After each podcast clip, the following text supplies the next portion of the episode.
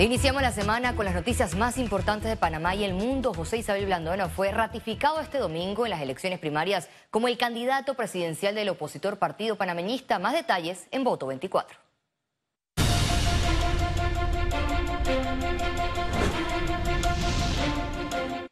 El aspirante presidencial del Partido Panameñista, José Isabel Blandona, se convirtió en el candidato de la oposición con más votos en primarias.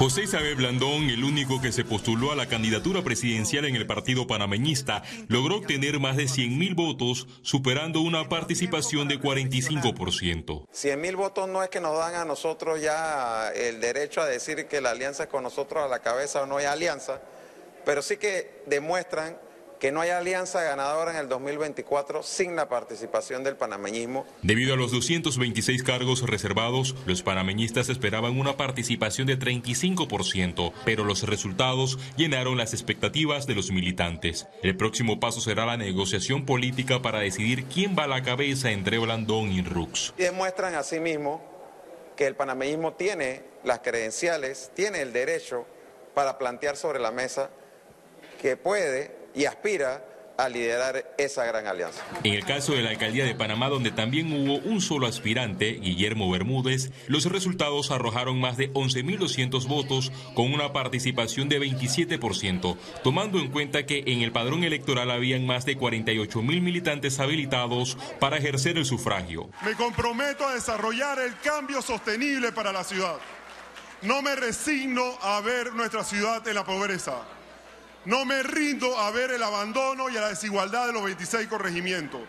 No tolero la separación de nuestra familia por la falta de oportunidades para los más jóvenes. En vista de que para la presidencia pueden perfilarse seis candidatos de partidos políticos y tres de libre postulación, el exdiputado José Luis Varela no recomendó a su colectivo ir solo a la contienda. Nosotros en el Partido Panamista sabemos que tenemos que hacer una alianza política.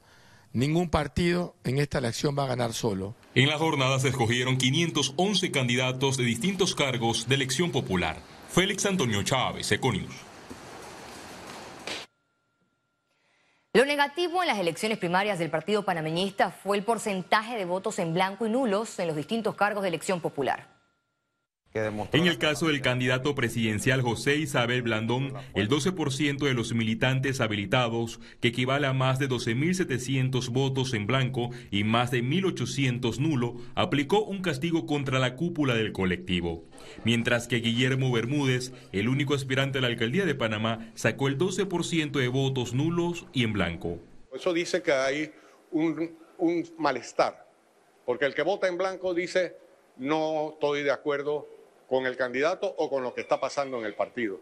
Para el analista político José Lazo, el voto en blanco tiene un mensaje de protesta. Yo creo que es un dato para prestarle muchísima atención, no es un dato menor, si bien efectivamente hay una gran cantidad de personas que votaron sobre la oferta real, hay una gran cantidad dentro de los mismos partidos políticos que no están de acuerdo con esta oferta. Según Lazo, todos los partidos evidencian que están fallando en la formación de sus miembros nos estamos dando cuenta que más o menos el 50% de la membresía de los partidos políticos no responden directamente a esa militancia específica que tienen dentro del partido. Es decir, estoy inscrito pero no estoy. El analista político Danilo Toro es de la tesis que la participación por arriba del 45% refleja que el ejercicio fue positivo.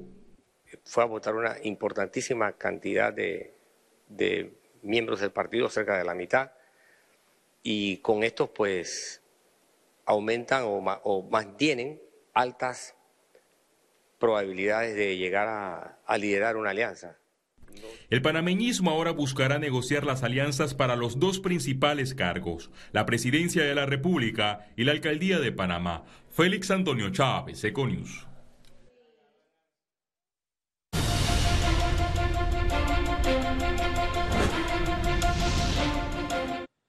Panamá experimentará entre 15 y 20% menos de lluvias en agosto, septiembre y octubre, un periodo que se caracteriza por ser lluvioso, informaron expertos climatólogos. Este lunes, el Instituto de Meteorología e Hidrología de Panamá presentó un informe sobre las perspectivas del clima para el próximo trimestre de este 2023, luego de participar en el Foro de Clima de América Central entre el 19 y 21 de julio. Señalaron que se mantendrá un calentamiento que podría intensificarse, lo que da condiciones favorables para mantener el fenómeno del niño. Salvo octubre, que octubre tiene tendencia a ser dentro de lo normal porque es la temporada, eh, los meses de temporada de huracanes más intensa. Entonces nosotros estamos esperando que nos dejen la suficiente precipitación. Al regreso, internacionales.